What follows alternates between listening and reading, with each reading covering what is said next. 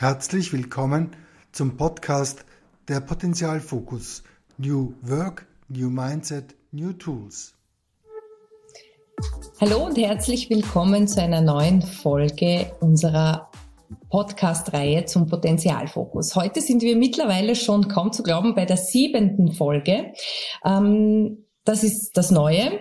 Das Alte ist, dass es im gewohnten Setting stattfinden wird mit Dr. Günther Lueger und mit mir, Emanuela Novakovic. Und heute wartet ein besonders spannendes Thema auf uns. So finde ich zumindest aus meiner Rolle als, als Führungskraft, nämlich das Thema, warum Führungskräfte loslassen sollten und wie sie das tun können. Und ich hoffe ganz besonders, dass heute sehr viele Führungskräfte diesen Podcast hören. Denn wie gesagt, in meiner Rolle als Führungskraft weiß ich nur allzu gut, wie wichtig es ist, hier und da mal loszulassen, aber wie schwierig es gleichzeitig ist, das zu tun. Günther, warum glaubst du persönlich, dass das Thema Loslassen so ein wichtiges Thema für Führungskräfte ist? Ja, ich kann gleich mal anschließen. Ich kenne es auch von mir selber, ähm, wie schwierig es ist, äh, äh, Dinge loszulassen äh, und warum es ein wichtiges Thema ist. Ich sage es vielleicht jetzt auch wieder aus meiner Rolle heraus.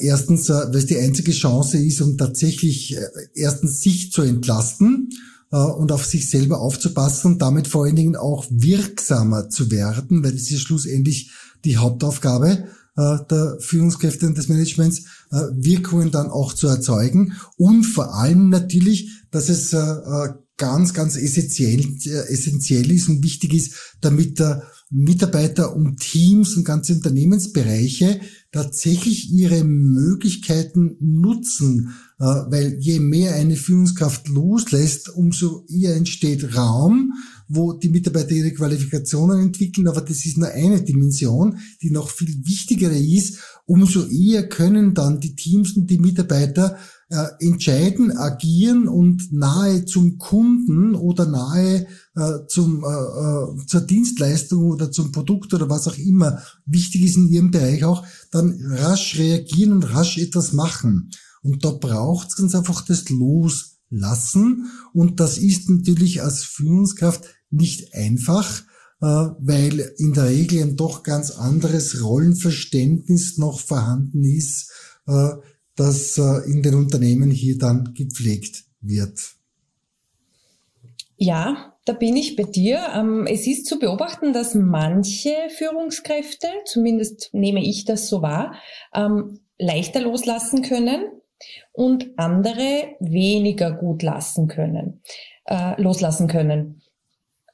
Fakt ist aber aus meiner Sicht, dass die äh, Dinge zu kontrollieren ähm, ja ein Ressourcenthema ist. Das heißt, ähm, das ist ja auch anstrengend, weil wir haben nicht endlos Zeit als Führungskraft und äh, wir haben natürlich auch unsere eigenen Aufgaben und trotzdem ist eben zu beobachten, dass sich manche leichter tun, loszulassen und andere weniger leichter tun und damit einher geht auch die Wahrnehmung, meinerseits zumindest, dass manche sehr belastet sind damit und andere weniger. Inwiefern hängt denn das jetzt beispielsweise mit dem ähm, Führungsstil oder mit dem Rollenverständnis zusammen? Ja, äh, es lassen sich da natürlich mehrere Typen unterscheiden. Äh, und äh, es gibt äh, den Typus, äh, der sich an und für sich für äh, beim Loslassen sehr leicht tut und sehr große Freiräume schafft. Ähm, das ist aber auch ein Typus, der gleichzeitig die Mitarbeiter manchmal oft überfordern kann. Weil wenn ich jetzt in Bezug auf das Loslassen einmal überhaupt so die Typologie einmal nur kurz beschreibe, äh, dann gibt es aus meiner Sicht so drei Typen. Und der eine ist der, der sich eben beim Loslassen sehr, sehr leicht tut aber dann zu viel an Freiraum gibt da. Das heißt, äh, die Mitarbeiter äh, kriegen dann eine Aufgabe äh, und kriegen schon noch ihre Ziele, aber sie werden dann plötzlich passiver oder agieren, sehr vorsichtig auch, weil sie nicht wirklich wissen, wie sie die Dinge managen oder wie sie die Sachen dann handeln sollen und wie der Ablauf dann passieren soll auch. Das heißt, es wird dann übersteuert äh, und äh, der zu große Freiraum führt dazu, dass er nicht wirklich genutzt wird. Und der andere Typus ist wieder derjenige, der den Freiraum eben gar nicht gibt, das heißt, äh, oder zu wenig gibt da, dann nach wie vor immer wieder Entscheidungen selber trifft, nach wie vor auch die Dinge selber kontrolliert und das meist auch aus einer sehr guten Motivation heraus, nämlich er will oder sie will, dass die Dinge besonders gut gemacht werden auch, äh, beziehungsweise äh, äh, fühlt sich verantwortlich dafür, dass sie sehr gut gemacht werden. Okay, gehen wir mal auf den ersten Typen zurück. Da hätte ich eine Frage. Und zwar, ähm, wie kann es sein, dass Mitarbeiter, also lass es mich anders ausdrücken. Grundsätzlich bin ich der Meinung, ähm, dass Mitarbeiter ja eigentlich froh sind, wenn sie einen Freiraum bekommen. Weil wenn ich jetzt äh, frage, was wünschst du dir als Mitarbeiter oder auch bei Bewerbungsgesprächen hört man das oft, dann ist eigentlich das Erste, was du hörst, äh, Selbstverwirklichung und Verantwortung und ich will Entscheidungen treffen. Das heißt, demzufolge müsste es ja eigentlich so sein, dass Mitarbeiter sich Freiraum wünschen. Äh, ja, da gibt's aber ein äh, recht klassisches äh, Führungs- oder Verantwortungsparadoxon, das hier auftritt. Mitarbeiter sagen in der Regel immer wieder, sie hätten gern Entscheidungsspielraum und würden gern Selbstverantwortung übernehmen. Wenn aber dann sie in einem gewissen Bereich mit ihrer eigenen Führungskraft plötzlich merken, dass sie gewisse Informationen nicht kriegen, äh, dass gewisse Vorgaben zum Beispiel jetzt nicht mehr gemacht werden für irgendeine Aktivität, für ein Projekt oder was auch immer dann, dann ist nicht selten die Reaktion, dass die Mitarbeiter irritiert sind und in dieser Irritation dann zu den Vorgesetzten, zur Vorgesetzten zurückkommen und dann entweder fast rückdelegieren, irgendwelche Aufgaben, oder mit irgendwelchen Fragen kommen, wie dann das jetzt ganz konkret zu machen ist und damit die Führungskraft in ihrer Rolle quasi drinnen halten. Also anders formuliert, das Ding stabilisiert sich gegenseitig. Führungskräfte versuchen zum Beispiel dann eben loszulassen, was weiterzugeben. Es kommt eine Mitarbeiterin, ein Mitarbeiter zurück und sagt dann, naja, äh, und wie soll ich das jetzt machen? Wie soll ich die Tabelle aufbauen? Ah, oder braucht es da Grafik oder braucht es keine Grafik? Oder kann ich dem Kunden das zusagen, kann ich dem Kunden das nicht zusagen? Und wenn diese Mitarbeiter dann genau mit diesen Dingen zurückkommen, ist es oft für den Vorgesetzten die Information, dass er sich denkt, hoppala, äh, das muss ich jetzt selber entscheiden, machen und er gibt die Information wieder. Äh, dann, und dadurch stabilisiert sich das gegenseitig. Und dann ist der tatsächlich wichtige Punkt, dass Vorgesetzte es aushalten, dass sie auf solche Dinge weniger reagieren und tatsächlich einen Sog entstehen lassen. Das heißt dann sagen, okay, äh, äh, kann ich gut nachvollziehen. Ich hätte jetzt aber gerne mal, dass du dir selber überlegst da, wie soll das aufgebaut sein? Brauchst du eine Grafik, brauchst du keine Grafik? Probier es einmal aus und komm gern morgen nochmal vorbei und wir schauen es uns dann nochmals an. Äh, und das ist eine interessante Geschichte, die wir in einer Studie, die vor längeren Jahren einmal gemacht haben, äh, äh, da, da herausgearbeitet haben, wo Vorgesetzte tatsächlich versucht haben, mehr an ihre Mitarbeiter weiterzuge äh, weiterzugeben und zu delegieren und äh, paradoxerweise aber immer wieder Schwierigkeiten gehabt haben. Und wir haben dann Interviews geführt mit den Leuten auch noch und haben uns einige Situationen angesehen und tatsächlich war es so, dass die Mitarbeiter immer wieder ihre eigenen Vorgesetzten stabilisiert haben in ihrer Rolle. Und darum ist beim Weg des Loslassens ein wichtiger Punkt da, dass Führungskräfte das aushalten, dass sie wirklich einmal sagen, na, das ist mir jetzt wichtig, dass du den nächsten Schritt machst, dass du das übernimmst da und wir reden gerne nachher über diese Dinge auch nochmals drüber auch und damit wirklich den Raum aufmachen und nicht gleich den Ball wieder aufnehmen, wenn er dann auch zurückgespielt wird von den Mitarbeitern. Welche Frage kann denn der, die Führungskraft einem Mitarbeiter dann stellen? Weil es ist ja total schwierig, wenn jemand zu dir kommt, dann hast du womöglich auch noch einen Stress, einen Zeitdruck, bist auf dem Weg zum nächsten Meeting, die Deadline für das Projekt, das der Mitarbeiter gerade hier macht, ist auch noch irgendwie morgen. Ähm, was mache ich denn dann? Was sage ich zum Mitarbeiter, der zu mir kommt und sagt, wie mache ich das? Äh, äh, zum Beispiel ist eine Möglichkeit einfach zu sagen, mir ist wichtig, dass du das einmal selber ausprobierst, dass du einmal selbst experimentierst, weil nur so kannst du die wichtigen Schritte äh, machen, um zu wissen, wie man so eine Präsentation aufbaut oder was man dann mit einem Kunden in so einem Kundengespräch tatsächlich macht. Ich stehe dir danach gerne zur Verfügung, um die, die Dinge auch wieder zu besprechen auch, aber das ist mir wichtig für dich als Lernschritt auch. Das heißt, äh, ich, ich lasse äh, transparent aus. Äh, und der Mitarbeiter weiß auch, in welche Richtung das gehen soll. Und das nicht unwesentlich ist auch, das gibt auch dem Vorgesetzten selber wieder ein Stück Sicherheit dann auch, weil ein großes Thema natürlich beim Thema Loslassen immer ist, dass Vorgesetzte auch eigene Ängste haben, wenn sie loslassen. Und da meine ich gar nicht die Angst, überflüssig zu werden, die an und für sich auch immer wieder beschrieben wird, sondern ich meine vor allen Dingen die Angst, dass die Dinge dann nicht wirklich gut erledigt werden. Äh, und äh, das ist eigentlich eine sehr schöne Motivation, nämlich äh, Sie wollen sich darum kümmern, dass die Sachen wirklich möglichst gut laufen, gute Ergebnisse auch produziert werden, hat aber die Schattenseite, dass Sie dann mit dieser Angst da wieder die Dinge stabilisieren und nicht diesen Raum dann aufmachen. Bei mir war es eine, äh, also lange Zeit so, dass ich gar nicht der Meinung war, dass die Dinge nicht gut gemacht werden. Bei mir war eher die Angst, die mitgeschwungen ist, ähm, wurde eh alles bedacht? Wurden alle Eventualitäten bedacht? Ähm, ist meine Mitarbeiterin so weit, dass sie ähm, alle Eventualitäten, die hier eintreffen könnten, äh, bedacht hat? Und gibt es dafür Lösungen? Also da habe ich gar nicht an der Qualität ähm, oder an der Fähigkeit gezweifelt, sondern eher an dem, ist eh nicht zu übersehen worden. Ähm, so viel vielleicht kurz zwischendurch von meiner Erfahrung als Führungskraft an dieser Stelle. Ähm, ich würde gerne auf die drei Typen noch einmal zurückkommen, weil ich finde die sehr spannend. Wir haben ja im Vorfeld äh, natürlich zu diesem Thema uns auch ausgetauscht und du hast drei Schlagworte genannt, die mir jetzt äh, gut in Erinnerung geblieben sind. Und zwar hast du gesagt, na ja, eigentlich gibt's die Überforderer, die Unterforderer und die Herausforderer.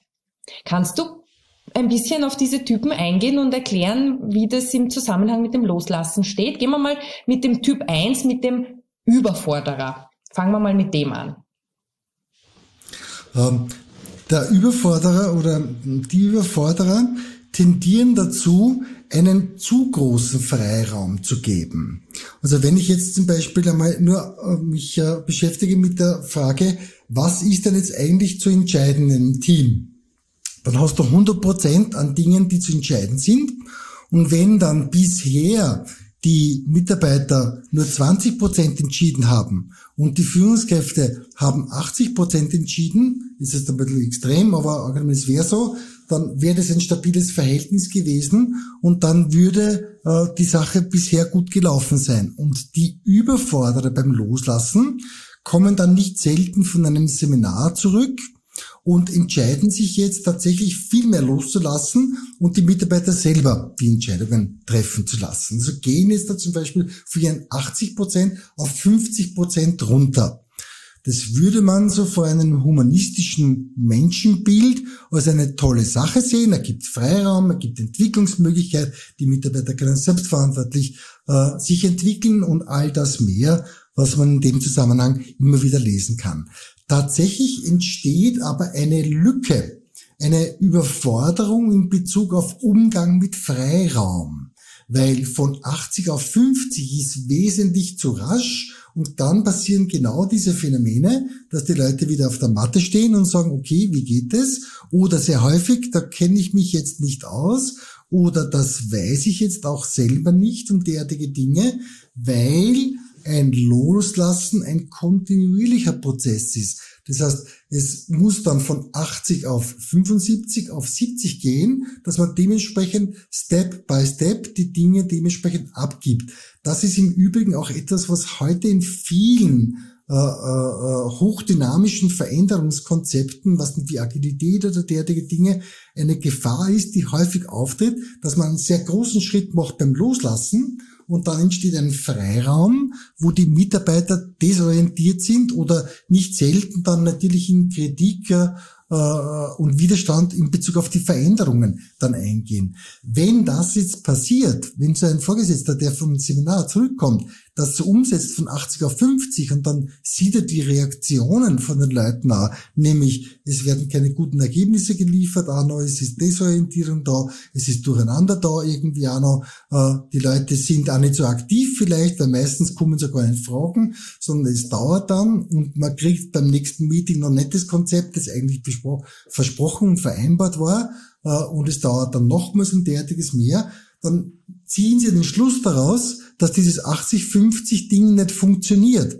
und bleiben dann auf 80, obwohl das etwas ist, wo wirklich große Chancen drinnen sind und wo viele Konzepte, wie zum Beispiel all die Bemühungen der Humanisierung des Arbeitslebens, versucht haben, die Leute in die Gänge zu bekommen. Ich selber war auch in den 90er Jahren ein großer Anhänger dieser Dinge, weil man gedacht hat, es braucht ganz einfach Freiraum, es braucht Offenheit, man muss die Dinge öffnen. Äh, aber das Problem ist, wenn etwas allzu offen ist, dann kann es nicht dicht sein, wie es schön heißt in einem Spruch. Und das passiert genau bei diesem Typus auch, der den Freiraum zu sehr öffnet äh, und äh, zu viel an Möglichkeiten dann schafft.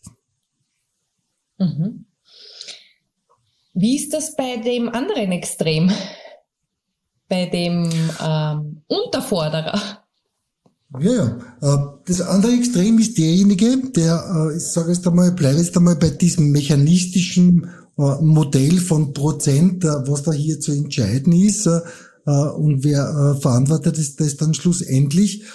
Gehen wir jetzt einmal davon aus, dass das, eine Gruppe ein Team gibt, die so 60 Prozent der Dinge schon gut entscheiden können. Da gibt's dann eben Vorgesetzte, die selber aber 50 oder 60 Prozent der Dinge auch entscheiden.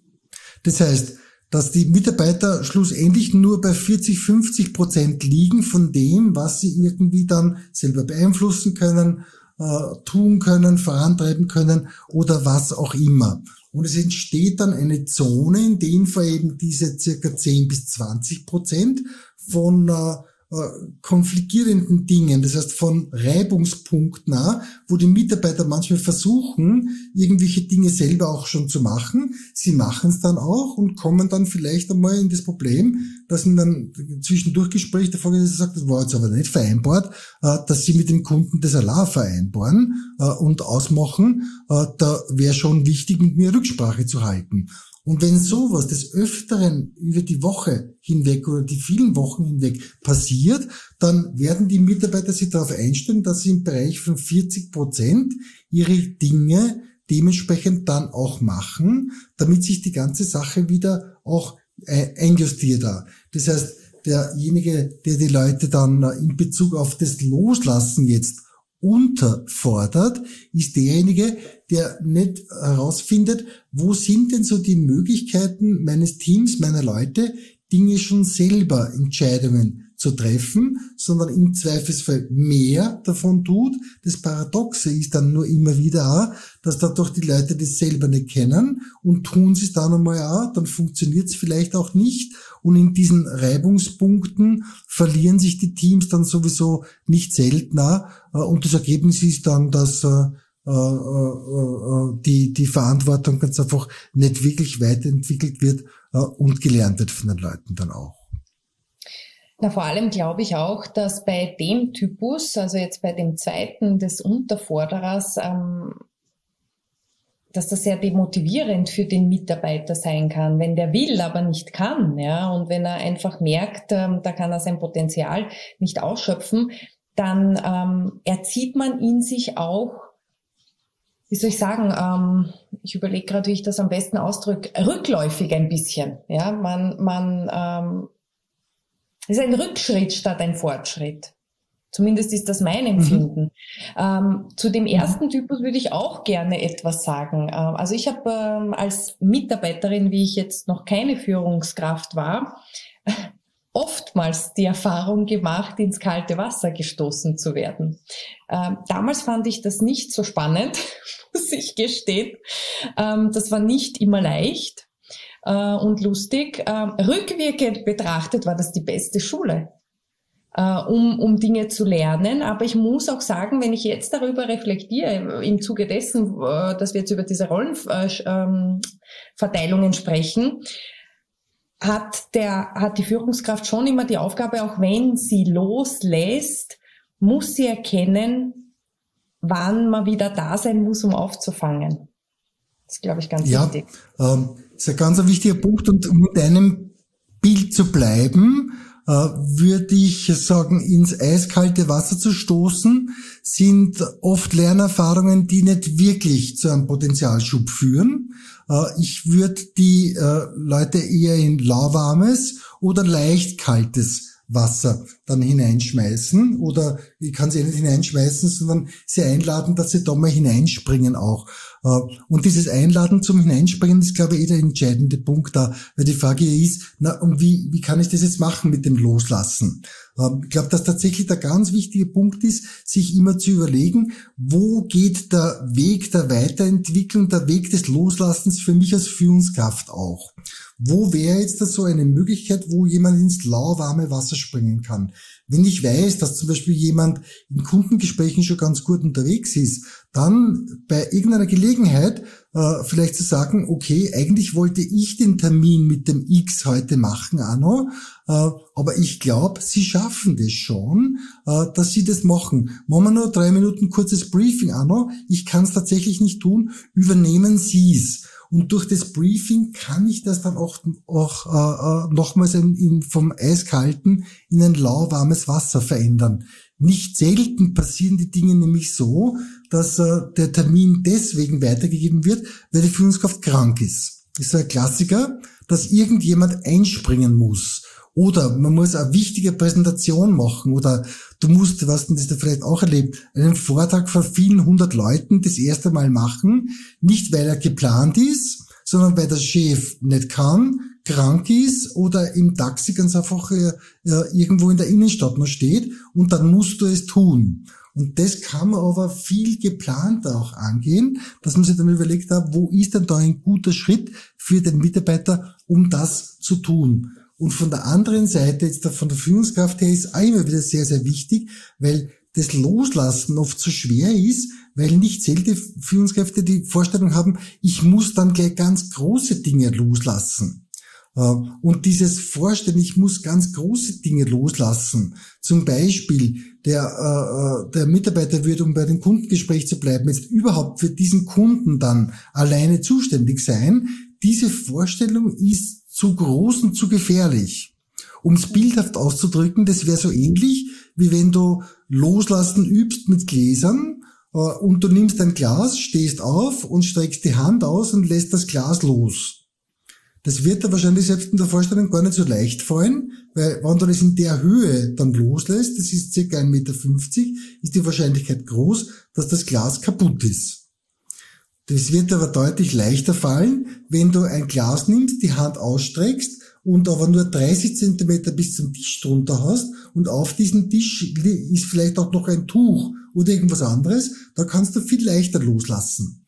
Und da brauchen Führungskräfte auch dann einen Weg, wo sie beim Loslassen in diesen 10 bis 20 Zentimeter Abständen, sage ich jetzt einmal wieder bildhaft, was loslassen, weil damit tun sie sich selber auch ein großes Stück leichter. Also das Kleine ist das Wesentliche, so dass erstens ein kleinerer Freiraum entsteht und zweitens ein kleiner Sog entsteht, der den Mitarbeiter dann hineinzieht. Das heißt, wenn du wirklich zu dem Kunden gehst und kommst dann zurück und das ist gut gelaufen, dieses Kundengespräch, dann gibt es die Energie und dann ist es genau die Situation gewesen, wo man Potenziale dann entwickeln hat können und auch sichtbar werden dann. Okay, also nicht zu wenig, nicht zu viel, sondern balanciert, womit wir beim Typus 3 wären, äh, nicht überfordern, nicht unterfordern, sondern herausfordern. Kannst du uns zu diesem Typen ein bisschen noch was sagen? Wie funktioniert das balancierte Loslassen am besten? Was muss ich da tun? Das balancierte Loslassen hat vor allen Dingen damit zu tun, dass du äh, bei jedem Mitarbeitern eine andere Verantwortungsbereitschaft hast und bei jedem Mitarbeitern auch ein anderes Skillset hast, klarerweise. Und äh, wenn jetzt eine Führungskraft grundsätzlich so den Stil hat, wenig loszulassen und die Leute daher zu überfordern, weil kein Freiraum entsteht, oder generell einen Führungsstil hat, ganz einfach zu große Freiräume zu schaffen, viel zu viel zu öffnen irgendwie, dann ist es wie mit einem Kamm über alle hinwegscheren. Und was meines Erachtens gute Potenzialentwickler als Führungskräfte in Unternehmen ausmacht, ist, sind diejenigen, die einen guten Blick für die Unterschiede bei den einzelnen Leuten haben oder auch die Unterschiede bei Teams haben, je nach Führungsebene äh, oder Management-Ebene, wo man unterwegs ist. Weil in jedem Team wirst du einzelne Leute haben, die mit viel Freiraum sehr rasch überfordert sind. Das heißt, die aus welchen Gründen auch immer noch weniger entscheiden können und wollen und andere, die aber schon sehr viel entscheiden können und wollen. Und jetzt ist einmal im ersten Schritt der wichtige Punkt, auf diese Unterschiede einzugehen und vor allem bei denjenigen, die schon selbstständig arbeiten, darauf zu vergessen, dass da immer noch Luft nach oben ist. Und ganz einfach zu schauen, was wäre da jetzt doch weiteres möglich, dass die selbstständig arbeiten können. Also wenn jemand zum Beispiel in der Produktentwicklung wirklich schon sehr, sehr gut ist äh, und die Dinge toll machen kann, äh, dann äh, zu überlegen, wo wären jetzt da die nächsten äh, Bereiche, wo er noch einen Schritt weitermachen kann, um irgendetwas weiterzuentwickeln und noch einmal dann auch äh, zu optimieren. Und bei anderen wird es halt dementsprechend dann weniger sein. Und weil es weniger ist, muss man auf unterschiedlichen Niveau ansetzen. Aber immer auch mit dem Sog, der in dem Fall eine ganz wesentliche Rolle auch spielt. Ja, das balancierte Loslassen wird wahrscheinlich die Idealvorstellung sowohl für Mitarbeiter als auch für Führungskräfte sein, wenn wir uns jetzt diese drei Typen anschauen, die wir gerade durchgegangen sind. Günther, jetzt hätte ich eine Frage, um hier einzuhacken. Und zwar, du hast jetzt in deinen Ausführungen mehrmals den Begriff Entwicklungssog ähm, erwähnt. Der scheint sehr wichtig zu sein. Warum ist dieser Entwicklungssog denn ähm, so wichtig? Wir haben es eh bei den Typen vorher besprochen, dass äh, ein wesentliches Muster, äh, wo Potenzialentwicklung äh, verhindert wird, ist diese gegenseitige Stabilisierung von Führungskraft und Mitarbeiterinnen und Mitarbeitern häufig ist, äh, indem äh, äh, zum Beispiel die Führungskraft irgendwas abgibt, der Mitarbeiter versucht irgendwie rückzudelegieren und schon stabilisiert sich das wieder, sodass das Muster immer gleich bleibt und nicht wirklich Entwicklung erfolgt.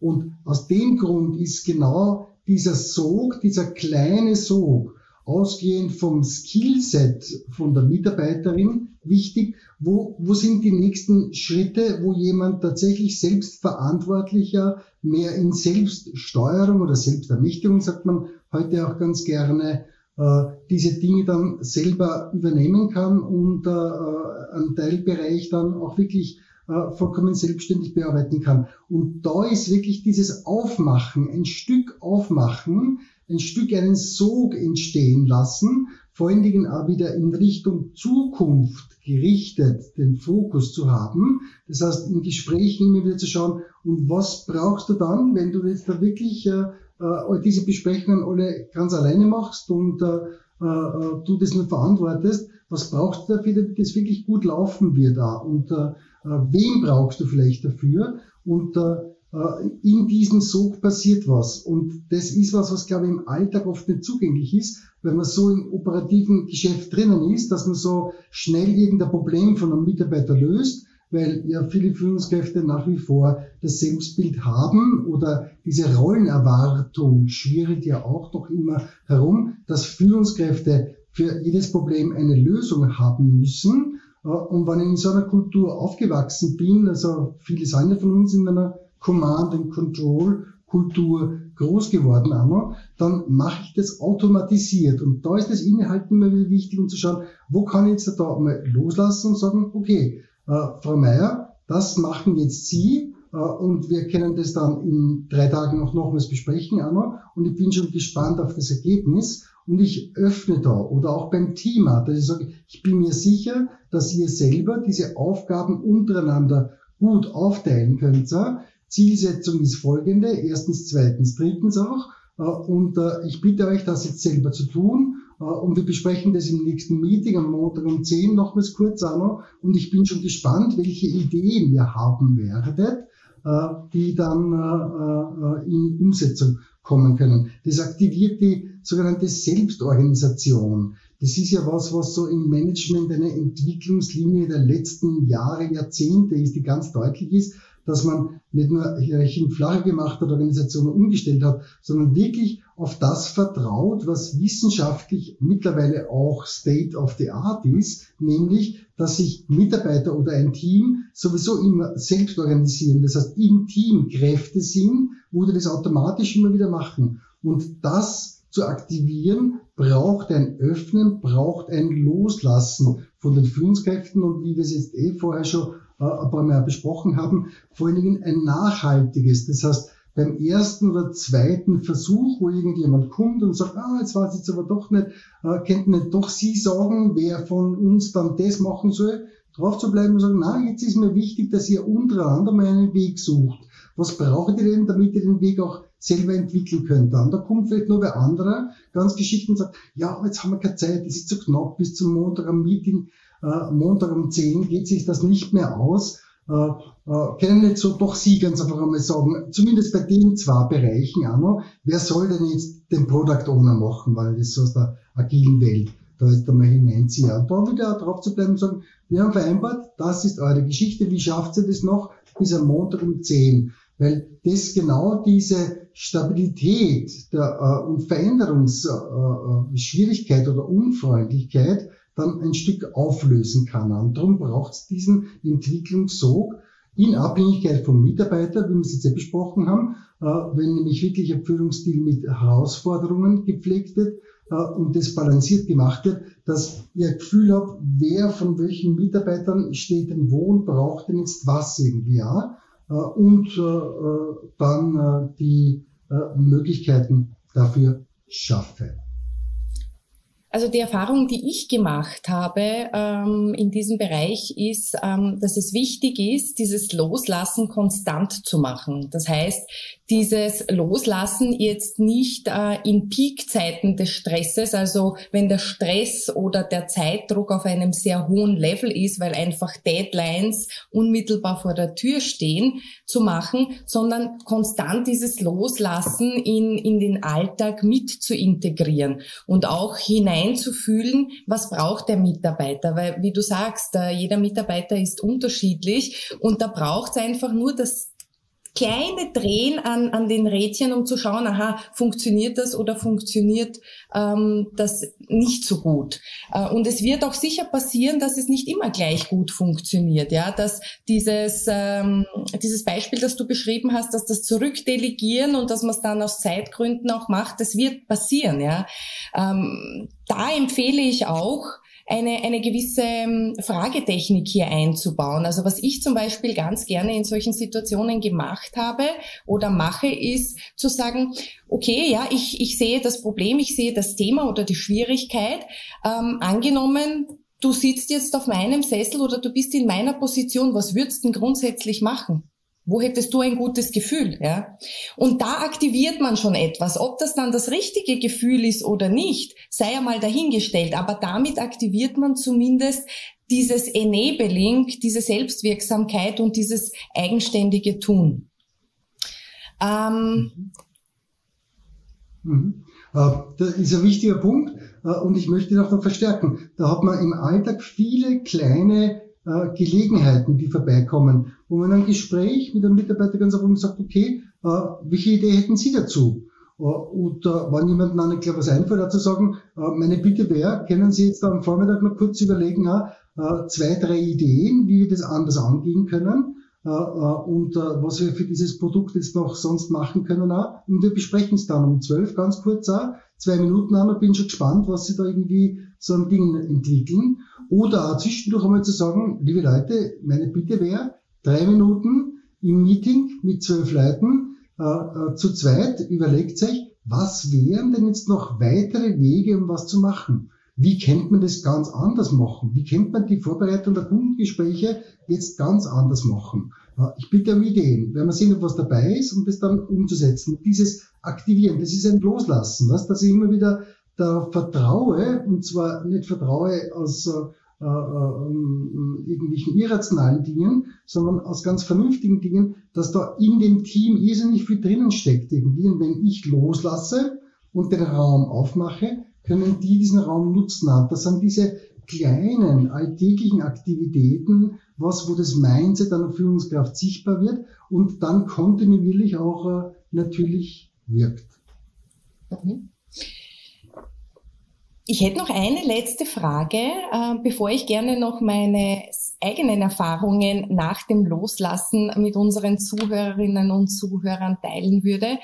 Äh, meine letzte Frage an dich für den heutigen Podcast wäre, was ist denn noch so hilfreich beim Loslassen? So zwei, drei Dinge, die wir uns heute mitnehmen für unseren Alltag. Ein Punkt, der implizit äh, vorhanden war, aber den ich jetzt noch explizit machen möchte, äh, ist das Thema Vertrauen und Zutrauen. Das heißt, wenn ich loslasse und jetzt sage, mir ist wichtig, dass ihr als Team da eine Lösung entwickelt, dass ich erstens mal selbst einmal überlege, haben Sie jetzt da die Skills schon? Äh, äh, äh kriegen Sie das hin? Und wenn sie es nicht haben, muss ich für Rahmenbedingungen sorgen, damit sie diese Skills auch kriegen. Aber die haben sie ja eh häufig. Und dass ich dann signalisiere, äh, äh, ich traue euch das zu. Darum habe ich vorher gesagt, ich bin schon, die Formulierung, ich bin schon gespannt, welche Ideen ihr am Montag einbringen werdet irgendwie auch. Äh, dahinter ist ja hoffentlich für dich jetzt auch spürbar diese Haltung. Ich gehe davon aus, da werden tatsächlich Ideen äh, äh, generiert werden und davon werden auch welche vernünftig sein und interessant sein, vielleicht sogar großartig sein auch äh, und die dann äh, einzubringen auch. Das, was ich hier äh, erwähnen möchte, also wie das auf mich wirkt, ähm, ist, es ist eine Erwartungshaltung da, aber es ist kein Druck, spür, äh, Druck spürbar bei dieser Formulierung. Das heißt, es ist eher eine genau. einladende Haltung, sich etwas zu überlegen ähm, und darüber zu reflektieren und nicht ähm, die Anforderung, du musst etwas liefern, sondern ich bin gespannt, was kommt und irgendwie schwingt auch ein bisschen mit und wenn nichts kommt, dann werden wir uns gemeinsam äh, zusammensetzen und schauen, dass das was gemeinsam entsteht. Aber es ist schon einmal dieser, dieser Vorlauf da für den Mitarbeiter. Und ich würde es noch äh, Spur äh, äh, ähm, äh, mehr auf den Punkt bringen äh, wollen, nämlich, dass nichts kommt, bin ich vollkommen überzeugt, dass das nicht der Fall sein wird. Oder gehen wir jetzt wirklich rein in den Kern von diesen Zutrauensgeschichten. Da gibt es ja seit Jahrzehnten eine Reihe von äh, Forschungsarbeiten zum Thema Self-Fulfilling Prophecy. Äh, der gute Paul Watzlawick, der jetzt da ja seinen hunderten äh, äh, Geburtstag gefeiert hätte noch, hat er da viel dazu beigetragen, dass dieses Phänomen äh, bekannt wurde, wo es jetzt nicht äh, genuin von ihm gewesen ist. Und Self-Fulfilling Prophecy heißt, wenn ich in meinem Kopf habe, da wird wahrscheinlich eh nichts rauskommen, dann steuere ich mit dieser inneren Annahme, da wird eh nichts rauskommen, implizit und indirekt durch kleine Aktivitäten das Ergebnis in eine Richtung, wo mit größerer Wahrscheinlichkeit nichts rauskommt. Wenn, das, wenn ich mich hinsetze und sage, liebe Leute, ich bin schon gespannt auf die Ideen und wirklich überzeugt bin, und da möchte ich wissenschaftlich auch wieder was dazulegen, das geht nicht, wenn, die, wenn ein Team von acht Leuten Ideen generiert und ein bisschen Struktur und Zeit und, und Raum hat dafür, dass da nicht ein paar vernünftige Sachen dabei sind. Das ist unmöglich. Und wenn sie ein paar Sachen generieren, ist eines davon sicherlich besser als das andere. Äh, äh, aus die anderen Ideen und dort setze ich schon und sage ah, okay, waren jetzt drei Ideen. Die dritte Idee gefällt mir besonders gut, nämlich, dass wir sehr wohl jetzt die Rollen festlegen, aber auch eine Rollenfluidität oder eine Rollenflexibilität einbauen. So, schauen wir es uns gleich mal an. Wie können wir diese Rollenflexibilität im Team jetzt gut kombinieren? Ich arbeite dann weiter. Aber diese innere Annahme von mir oder von Führungskräften ist ein ganz ein wichtiger Punkt und ich glaube auch mit dem Loslassen ganz stark verbunden. Weil wenn ich ein Mindset habe, wo ich mir denke, ach Gott, na, was soll denn da eigentlich rauskommen? Oder das Mindset immer wieder nur auf die Abweichungen, auf die Misserfolge, auf die Fehler, auf die Trapez, auf die Probleme habe, dann, dann, dann, dann, dann komme ich nicht so leicht rüber in eine Haltung, wo die Leute spüren, ah, da ist ja irgendwie was möglich. Und das ist, glaube ich, der wichtige Punkt. Und da hilft auch wieder das, was wir in dem Podcast schon besprochen haben, nämlich äh, die Förderung der Wahrnehmung der Dinge, die sowieso gut laufen. Wenn ich den Blick immer wieder in meinem Team bei den Leuten drauf habe, dass vieles gelingt und zwischendurch immer wieder am Gelingensboard, das irgendwo hängt oder am Highlightsboard oder am Smileyboard irgendwelche Zettel dazuklebe und zwischendurch dann einmal wer kommt und sagt, ah, ich bin froh, dass ich das jetzt geschafft habe, so und so hinzukriegen. Anna, wir haben da echt noch eine smarte oder coole Lösung gefunden, was dann das immer wieder auch Gespräch ist, dann fördert das das Zutrauen. Und dieses Zutrauen fördert auch wieder die Fähigkeit loszulassen und bei den Mitarbeitern in diese Räume hineinzugehen. Dieses Zutrauen ist ja äh, eine ganz wichtige Geschichte und ich finde, diese Self-Fulfilling Prophecy Geschichten sind viel zu wenig bekannt, wie die inneren Annahmen, ja nicht nur bei den Führungskräften, sondern auch bei den Mitarbeitern zum Beispiel, dann die tatsächlichen Ergebnisse steuern. Und da kann man auch was machen. Und da komme ich vielleicht eh zu einem zweiten Punkt da. Man kann äh, auch so etwas machen äh, oder insofern etwas machen, dass man die Mitarbeiter wirklich selber ans Lenkrad äh, ihrer Problemlösungen setzt und sie einbezieht oder wie immer man das auch äh, nennen will, aber ich würde es eher auch wieder ein bisschen radikaler angehen, nicht nur so ein bisschen einbeziehen, sondern ans Lenkrad ihrer Entscheidungen und ihrer Ergebnisse setzt da und sagt, wie vorher formuliert er noch, äh, ich gehe davon aus, dass sie das in dieser Woche noch so und so schaffen irgendwie, ja. Und jetzt schauen wir uns an, was am Freitag alles passiert ist, wenn sie das dann geschafft haben, Anna. Äh, was äh, sind die drei wichtigsten Punkte, Herr Mayer, damit das wirklich auch hinhauen wird, Anna. Und das ist ein, ein, ein weiterer wichtiger ergänzender Teil.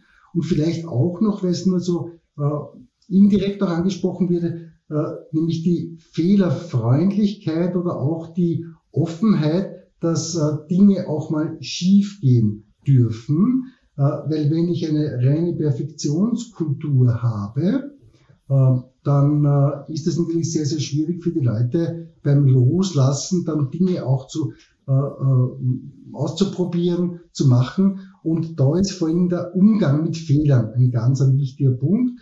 Äh, da haben wir aber ja gesagt, glaube ich, dass wir einen eigenen Podcast machen da, zu dieser Geschichte auch noch. Äh, und da, da können wir dann äh, darauf noch näher eingehen. Aber die Fehlerfreundlichkeit ist der wichtige Punkt da noch, dass ich sage, okay, es ist jetzt Montag 10 Uhr, es sind drei Ergebnisse rausgekommen von dem Beispiel vorher auch noch. Die drei Punkte sind jetzt dann nicht die Überheuler, wo ich bei jeder Idee nach Luft schnappe, sondern sind drei so ja, erste Ideen irgendwie nehme ich schon die erste raus und sage dann wunderbar.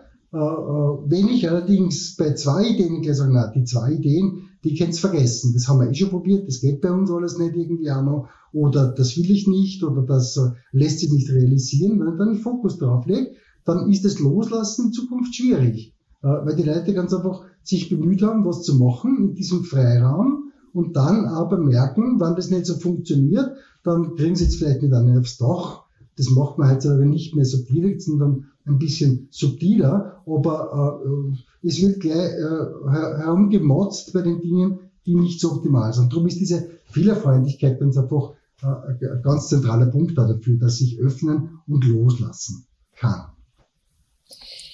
Ich bin froh, dass du ähm, die Formulierung gewählt hast, ähm, die Mitarbeiter ans Lenkrad setzen. Man könnte jetzt meinen, dass wir uns wirklich abgesprochen haben, aber wir haben es tatsächlich nicht gemacht, äh, liebe Zuhörerinnen und Zuhörer. Ähm, es passt nur gerade so gut, weil ich ja vorhin gesagt habe, ich möchte ein bisschen was über meine Erfahrung mit dem Loslassen als Führungskraft äh, schildern. Und ich habe genau das gemacht. Äh, ich nenne es halt immer, ich habe die Betroffenen zu Beteiligten gemacht.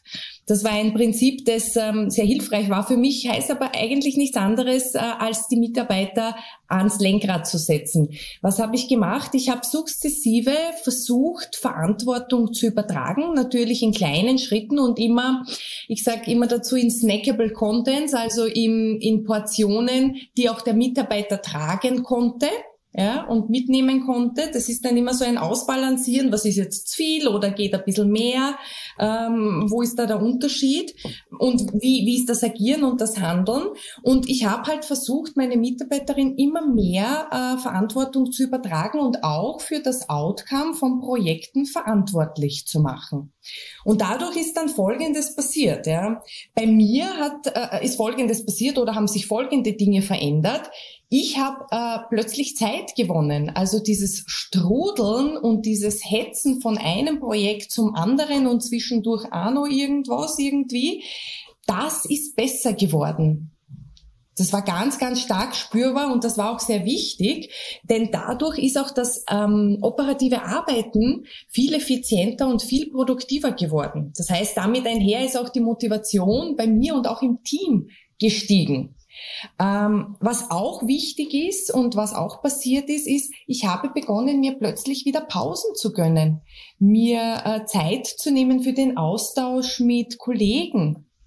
War auch sehr hilfreich, weil das ist irgendwie äh, in den letzten Monaten oder im letzten Jahr vollkommen abhanden gekommen und plötzlich war das wieder möglich. Und was vielleicht die wichtigste Erkenntnis und Erfahrung in dem ganzen Loslassen war, ist, dass sich die Leistung unserer gesamten Abteilung tatsächlich verbessert hat und auch das, Zwisch das zwischenmenschliche Miteinander und damit auch eine enorme Weiterentwicklung äh, spürbar war, speziell auch bei meiner Mitarbeiterin. Da wurden offenbar tatsächlich Potenziale freigesetzt, die irgendwie geschlummert haben und die tatsächlich nur darauf gewartet haben, entdeckt und gefördert zu werden. Und das hat mich natürlich sehr gefreut, dass das so positiv sich entwickelt hat bei uns. Äh, und Günther, du hast es ja schon ein bisschen angeteasert, das Thema unseres nächsten Podcastes. Äh, beim nächsten Podcast wird es um das Thema Fehlerkultur und fehlerfreundliche Haltung gehen. Ähm, da bin ich schon sehr gespannt, äh, wie das mit dem Potenzialfokus zusammenhängt, weil eigentlich würde ich ja sagen, im Potenzialfokus ist eher so der Fokus auf die Potenziale und auf die positive Betrachtungsweise. Aber ich bin zuversichtlich, dass du uns das ganz schlüssig äh, näher bringen wirst und bin schon sehr gespannt, welche Beispiele da auf uns warten und was du uns aus deinem, deiner Erfahrung und aus dem Nähkästchen plaudern wirst. Ähm, an dieser Stelle möchte ich mich für das Zuhören äh, beim heutigen Podcast bedanken bei allen Zuhörerinnen und Zuhörern. Äh, und wer sich für mehr interessiert, ähm, auf der Homepage potenzialfokuscenter.at finden Sie Möglichkeiten für potenzialfokussiertes Führen und Arbeiten und wie Sie diese Haltung und diese Techniken erlernen können. In diesem Sinne vielen Dank und bis zum nächsten Mal.